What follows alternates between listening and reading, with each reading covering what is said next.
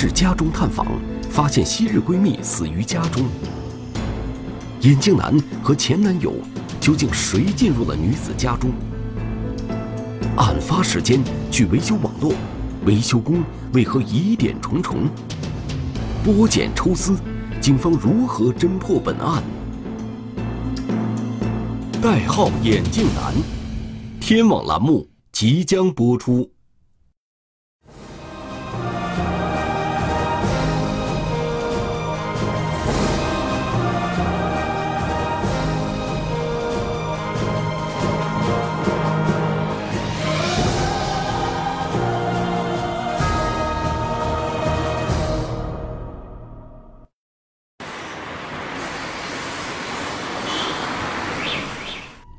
二零一七年九月十一日上午，女子阿英来到湖南省怀化市鹤城区一个居民小区，探望她的一名同事阿娟。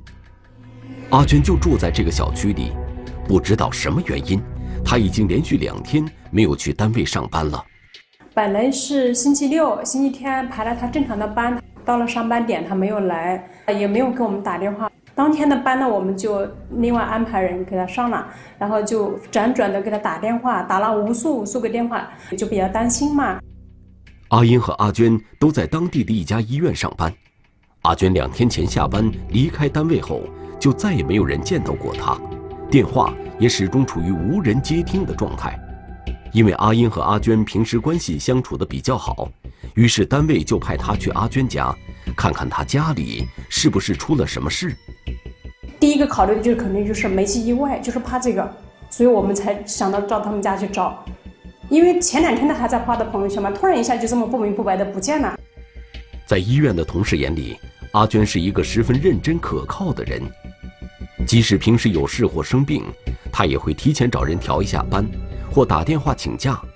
而这次，她既没有找任何人调班，也没有和单位请假，这种情况以前还没有发生过。他从来没有就说不交代就然后就离开的，也就是因为出现这一些原因，所以我们才这么担心，才主动就找到他们家去找他了。上楼之后，阿英先敲了敲门，屋里并没有人回应，她继续敲门，同时呼唤阿娟的名字，随后又把耳朵贴在门上，却没听到屋里有任何声音。阿英觉得事情有些不对，决定去找阿娟的房东开门看个究竟。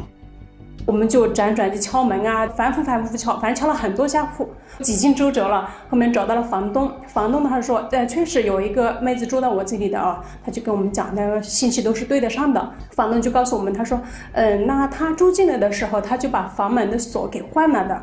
那我这里也没有钥匙。为了确认阿娟的情况，阿英只得在房东的陪同下，找来了开锁公司的人，将房门打开。第一个时间就冲到卫生间去看。发现没有人嘛，他当时就松了一口气，感觉我们就觉得好像，嗯，应该是他是到哪里去了还是怎么的，就准备把门关了，准备退出来，突然闻到一阵臭味，然后我再往里面再一看，发现床边摆了一双女士拖鞋，然后又闻到那种臭味了嘛，我就意识到麻烦了，就当时那一下情绪一下就崩溃了。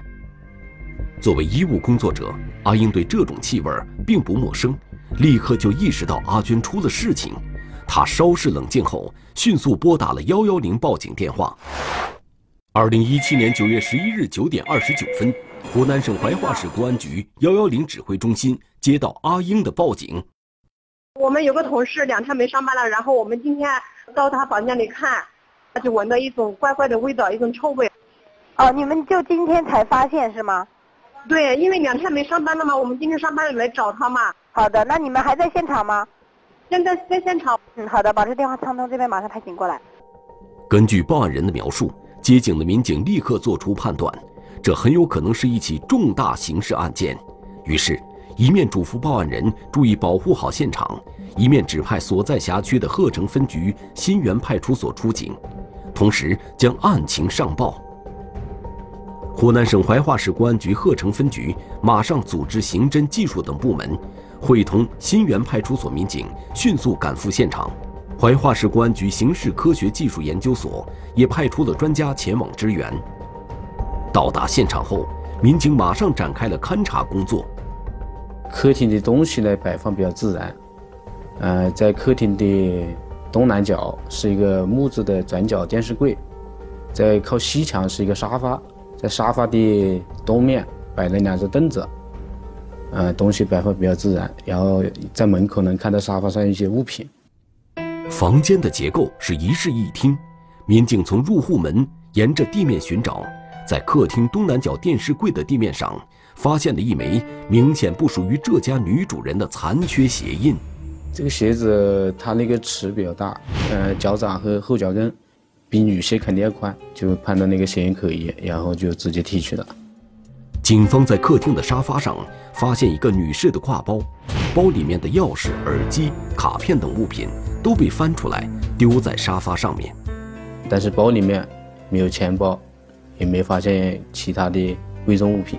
在沙发的靠背上面和沙发靠背上方的墙上面。发现可疑的血迹。穿过客厅，民警来到卧室外，门是开着的。民警掀开被子，一名年轻女性的尸体仰面躺在床上，外穿一件蓝色牛仔长裙。这个蓝色连衣裙属于这个日常的着装。嗯，我们分析，这个被害人在被害之前，嗯，有可能还没有洗漱。被害女子的嘴上绑有布条。脖子上面盖有毛巾，毛巾上有大量血迹，床单上也有大量血迹。把被子全部打开之后，发现这死者的双手是被压在身下的，然后把尸体翻开，就是把他尸体搬起，发现这个死死者的手双手是从后面被反绑。民警在床尾处发现一部手机，在床头的西南角发现一个纸盒，纸盒里面还有几块撕碎的床单，与捆绑被害人的布条材质是一致的。这尸体没有被揉的痕迹，确定应该是在床上被杀害的。经初步检验，在被害人头部有明显的钝器伤，但并不是致命伤。在毛巾覆盖下的脖子处有一锐器所致的伤口。旁边有大量血迹，初步判断，这个死者头部的钝器伤应该是在沙发上形成的。嗯，死亡原因应该是脖子上的锐器创口导致的失血性休克死亡。死亡时间我们初步推断应该在四十八小时左右，也就是九月八号到十号之间。在对房间地面进行的勘查中，民警在床下北侧地面上发现一些烟灰，还有香烟的塑料包装纸。在卧室的窗户下面，民警提取到了一枚烟头。对这个卧室的柜子及床下，我们都进行了仔细勘查，呃，没有发现有明显的翻动痕迹和被害人的贵重物品。民警来到厨房后，发现东西摆放自然整齐，厨具和餐具没有被使用过。通过对刀架上的刀具进行勘验，也没有提取到指纹和血迹。应该在生前是没有做过饭，我们判断，凶器应该是嫌疑人随身携带进入现场。最后，警方对所有门窗进行了仔细的勘查，家中的门窗也都是完好的，没有破坏痕迹，除了开锁人员留下的痕迹，没有发现其他可疑痕迹和指纹。通过现场勘查，我们判断应该是一起抢劫杀人案，但是。犯罪嫌疑人通过和平进入现场的方式，也有可能是熟人作案。案情重大，鹤城公安分局马上成立了“九幺幺”专案组，案件侦查工作全面展开。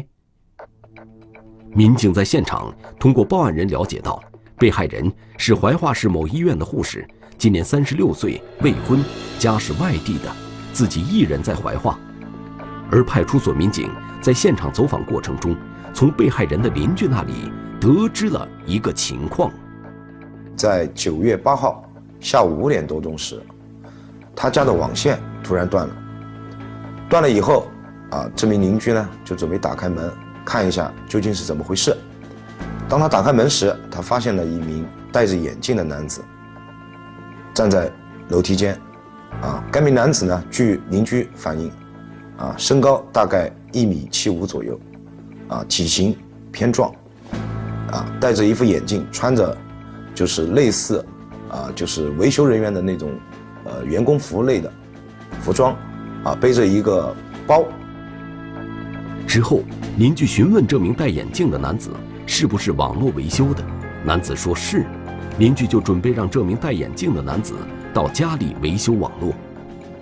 在这个交谈的过程中呢，死者正好提着垃圾从家中走出来，于是死者也对这个男子也询问，说：“啊，我家的网络也断了，啊，你把他家网修好以后，看能不能到我家来看一看。”啊，这名男子呢也回应他说：“好的，我等一下就过来。”这位邻居在这名戴眼镜的男子修好了自家的网络之后，亲自把他送出家门。又亲眼看见他敲开了被害人的房门。结合现场勘查时发现的被害人遇害时没有做饭、没有洗漱的情况，警方认为这名戴眼镜的男子进入被害人家里的时间与案发时间是相当吻合的。进入他家时间是吻合的，但是光从这一点上，我们是无法判断这个男子就是本案的犯罪嫌疑人。被害人所居住的小区是一个开放式的小区，小区的街道呈井字形，有多个出入口，安保措施很差，也没有门卫和保安。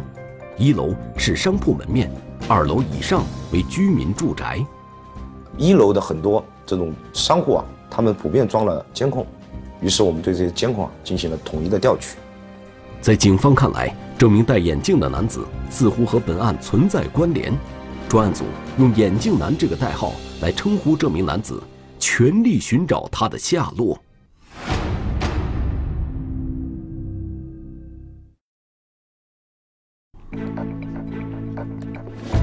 究竟是入室抢劫杀人，还是熟人伪造现场？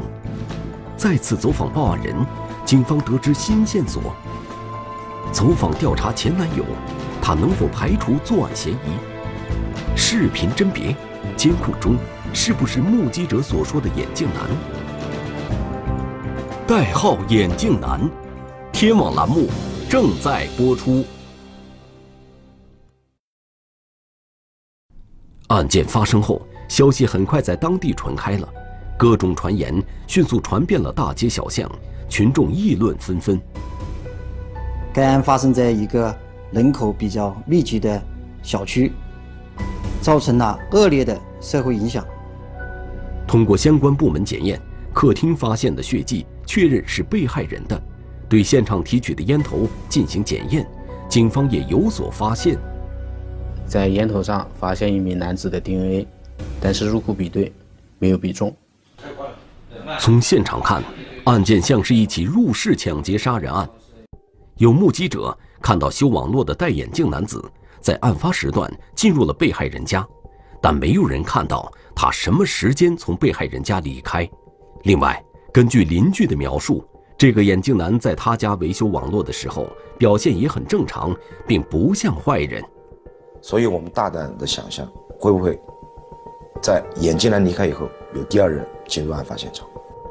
经过讨论，专案组认为本案应该首先考虑入室侵财杀人的可能。但也不排除为熟人作案后伪造抢劫现场的可能。确定了案件的侦查方向，副局长李卫元指示，专案组各部门要立体化协同作战，尽快侦破此案。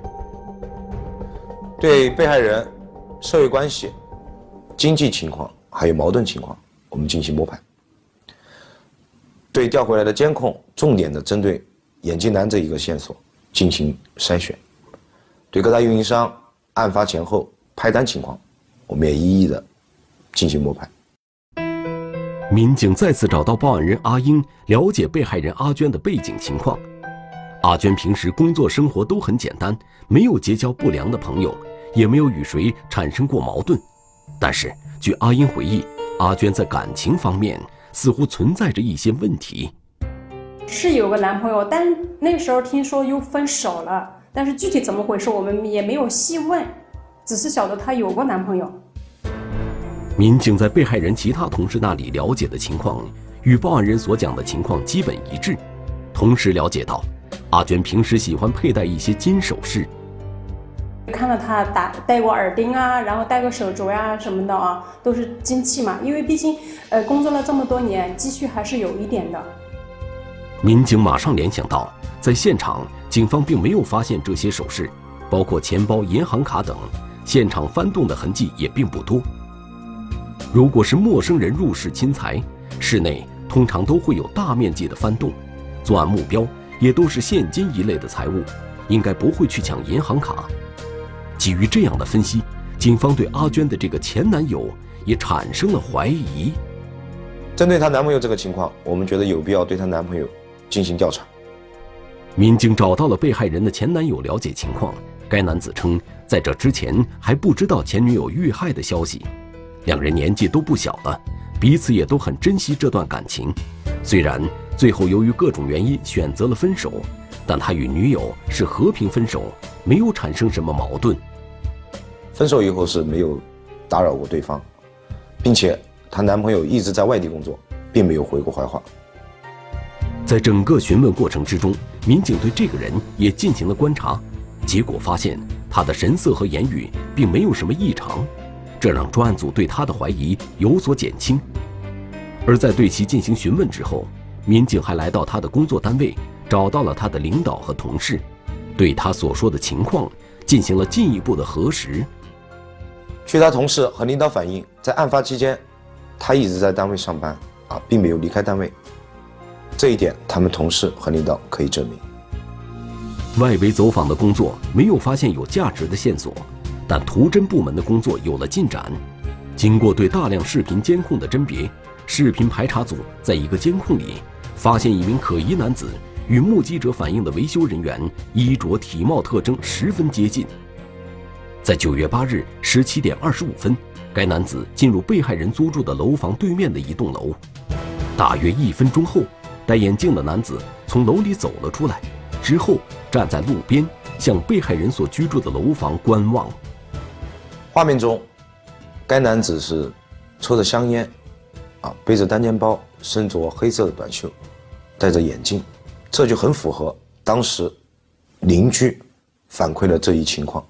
通过对这个画面中的这个男子啊进行观察，发现这名男子呢在现场停留了大概十多秒，对周围的楼楼层啊进行观察以后，朝案发现场消失在。画面之中，戴眼镜的男子走向被害人租住的楼房，进入了监控盲区，再也没有在该监控范围内出现。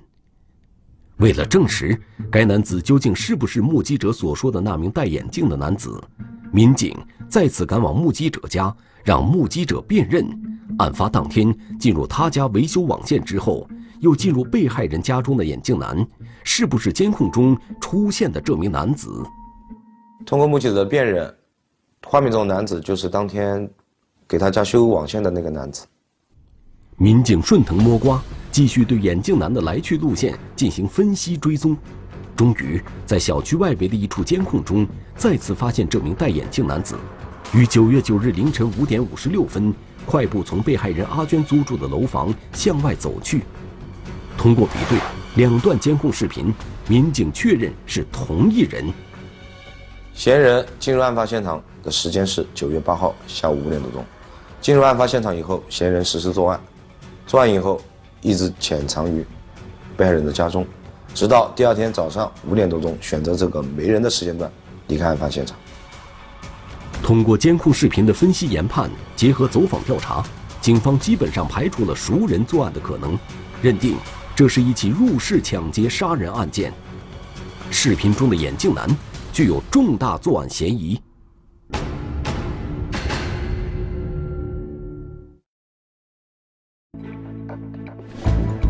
报修记录和派单信息，重点人员浮出水面。眼镜男消失的地区让维修工嫌疑上升。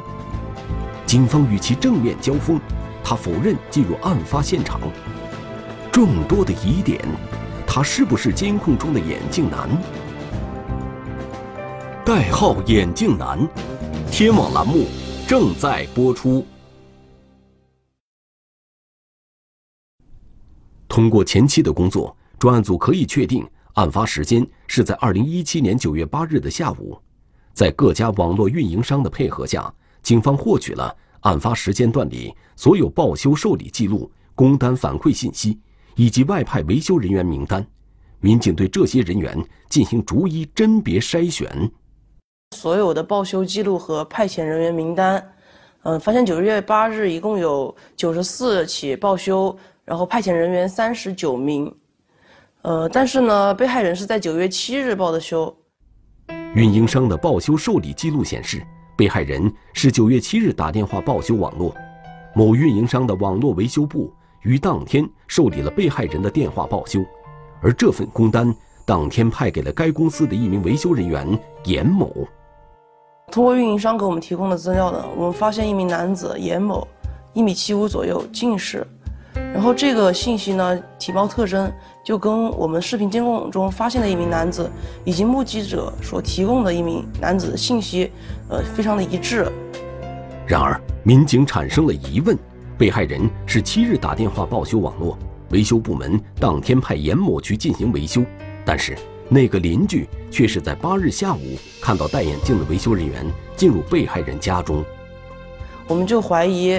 呃，九月七日，这个维修人员去了被害人家，那么九月八号是不是他也去了？民警在对这名姓严的维修工进行甄别的时候，视频组又传来一个消息：戴眼镜的男子离开案发现场后，于九月九日凌晨六点零三分又出现在河西一个综合市场附近。六点二十八分，他在某五金市场附近马路边上了一辆摩的，之后。乘坐摩的经五水二桥绕到沿河路，在一个路口下车。下车后，他在路口停留了一下。下了车以后啊，这个嫌疑人就非常奇怪，他啊，整个过程有意无意的在躲避我们的视频监控。这个戴眼镜的男子从这个路口折返，又徒步返回五水二桥方向，从桥下一个花坛处步行。绕了一大圈，到了天兴坪地区。凌晨六点四十四分，眼镜男消失在这一地区。根据运营商提供的资料显示呢，这个严某也是居住在那一区域的。戴眼镜的男子消失的地方与严某居住的地点处在同一个区域，那这个戴眼镜的男子会不会就是维修工严某？通过视频追踪，警方掌握了犯罪嫌疑人作案后的整个逃跑轨迹。但六点零三分，戴眼镜的男子出现在河西综合市场附近，直到六点二十八分，才在某五金市场路边上了一辆摩的，而这两个地方距离并不远，根本用不了半个小时的时间。民警推测，在这个期间，戴眼镜的男子是不是去了一趟银行，取走了被害人银行卡里的钱？通过资料显示呢，这个严某的体貌特征啊，跟。视频里面以及目击者所描述的非常相似，我们就加深了对这个这个人的怀疑。于是呢，我们准备正面接触严某。警方找到了严某，在对他进行询问的过程中，民警对他的体貌特征进行了观察，把他和监控中那个眼镜男的体貌特征进行了比对。见到了严某之后啊。我们发现他的身高、体态以及戴眼镜这个特点跟嫌疑人非常相似。询问中，严某回忆说，九月七日下午，他去过被害人家维修网络，修好了之后他就离开了。自己确实又于九月八日下午去过被害人居住的单元，但却矢口否认自己曾再次进入被害人家中。九月七日，他确实到过被害人的家中，给被害人维修网线。但是九月八日呢，他只到了被害人楼上的一个住户家中维修网线。修完网线之后呢，他就驾车离开了现场。之后回到家中，就一直在家里没有出来过。包括他的妻子也可以证实这一点。在进一步的询问中，严某反映了一个情况：他主要是负责被害人居住的小区以及附近区域的网络维修，大概有半年时间了。在九月六日到八日，他接到多起网络故障报修。都是这个小区的，在到达小区之后，发现这些网络的故障都是由同一个原因造成的。有人把网线接口给拔掉了，然后插在了其他错误的接口上，导致网络不通。在他从业的这半年多以来，他第一次遇到这种情况，所以他认为这个情况可能是人为的。这个线索引起了警方的高度重视，但同时民警也想到，是不是他为了迷惑警方的侦查视线，故意编造了这个情况？由于他与监控中戴眼镜男子的体貌特征非常相似，而且还有很多疑点不能排除，于是警方对严某所说的情况展开了核实。民警首先调取了九月八日严某驾驶车辆的卡口记录，核实他当天的车辆轨迹，发现他的车辆轨迹是与他说的是相符的。民警又来到严某的家里，找到严某妻子，询问其丈夫九月八日的情况。他妻子是说，他九月八号那天回去之后，就再也没有出去过，一直在家里陪他，直到第二天九月九号他去上班，他才离开这个家。民警又找到被害人楼上的住户，通过其辨认严某的照片，能证明九月八日下午严某确实在其家中维修网络。随后，民警带着严某的照片再次来到目击者家，让其辨认这个人是不是他之前见过的那个眼镜男。目击者非常确定地告诉我们说，严某并不是那天进入了自己家修网之后又去了被害人家的那名男子。根据阿娟邻居提供的线索，专案组判断维修工严某的作案嫌疑基本可以排除，而他反映的有人故意破坏小区网络的这个情况，却让案情变得愈发扑朔迷离。我们就分析，会不会这个破坏网络的人就是视频当中的那个眼镜男？戴眼镜的男子消失在监控中后去了哪里？九月八日下午，这个进入被害人家里的眼镜男。到底是什么人呢？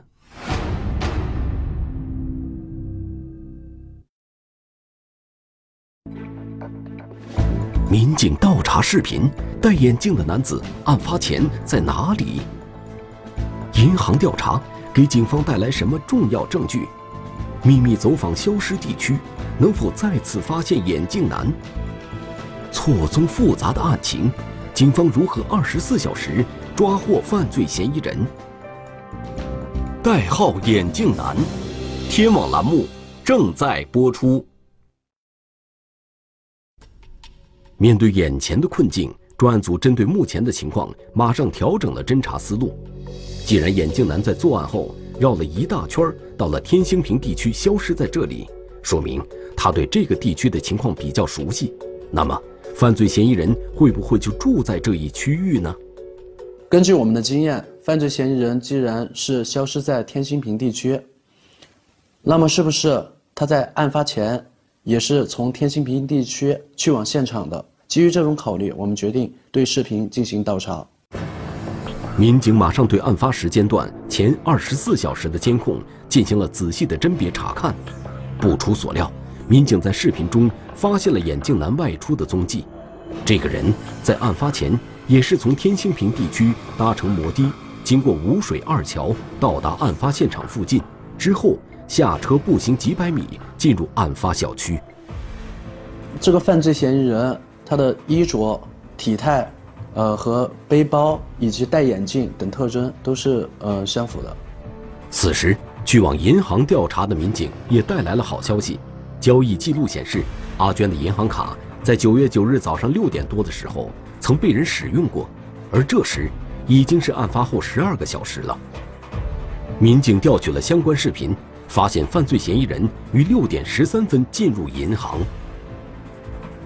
戴着口罩，戴着眼镜，并且身穿着黑色的 T 恤，而且最重要的一点是他在取款时拿出钱包时，我们很明显的发现钱包上有血迹，从案发现场离开的这名男子的特征对比。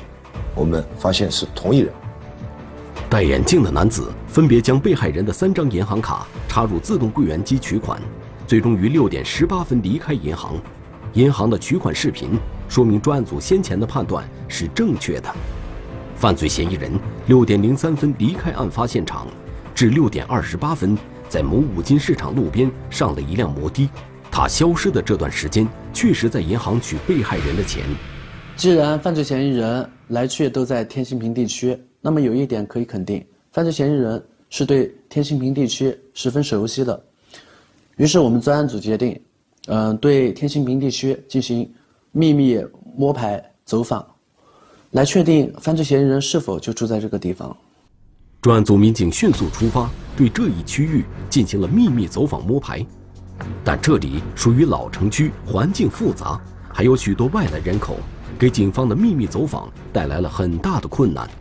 这个地区小区特别多，我们必须一个一个的走访摸排，并且我们不能随意的询问居民，一切都只能靠我们自己的经验判断。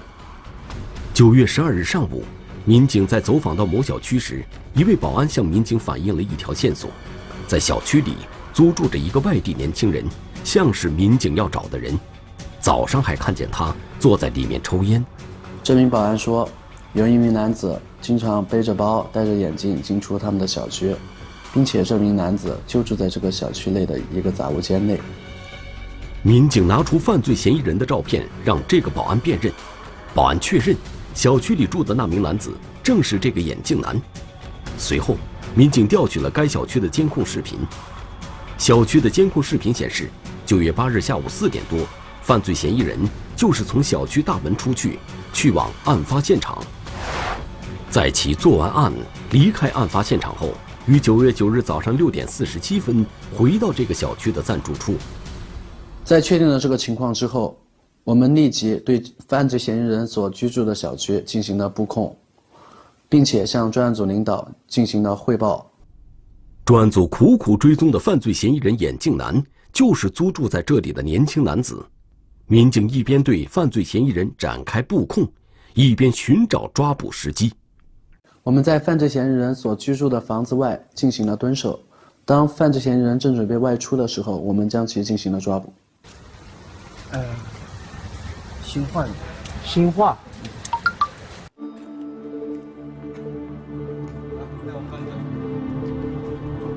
将犯罪嫌疑人抓获后，警方对其住处进行了搜查，在其住处当场搜出各种维修网络用的工具，以及各类作案工具、被害人的钱包、身份证、多张银行卡、黄金首饰等物品。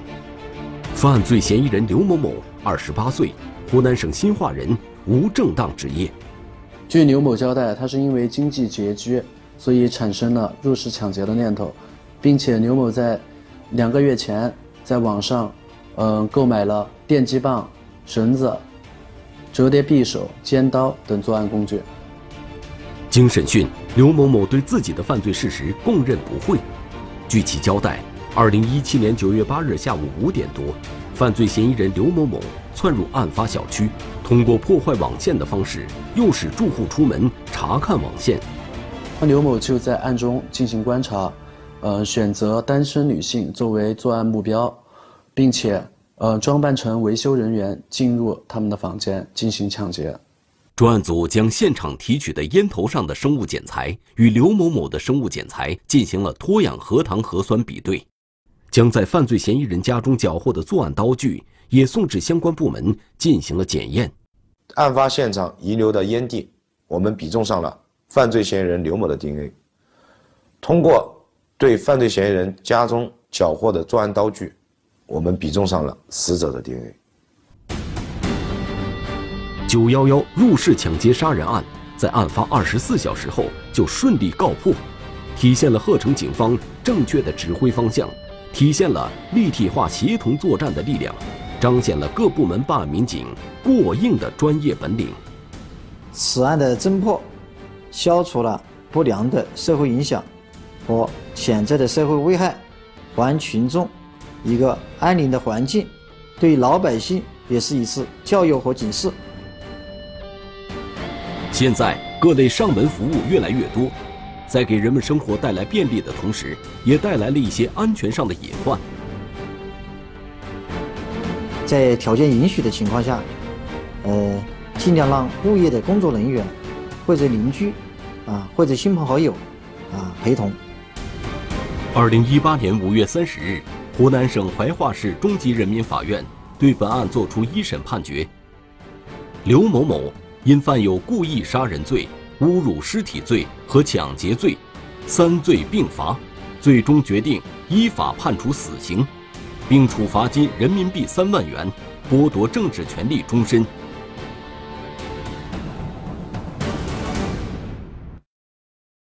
中华人民共和国公安部 A 级通缉令：李红利，男，一九六四年七月十八日出生，户籍地山西省稷山县季风西街武装部家属院，身份证号码：幺四二七二七一九六四零七幺八零三幺三。该男子为重大盗抢骗犯罪在逃人员。公安机关希望社会各界和广大人民群众及时检举揭发盗抢骗等违法犯罪活动，发现有关情况，请及时拨打幺幺零报警。一百万元巨款家中被盗，作案者似乎就隐藏在身边。案发现场的种种线索，都指向了一种可能。最终的真相。却令人难以置信。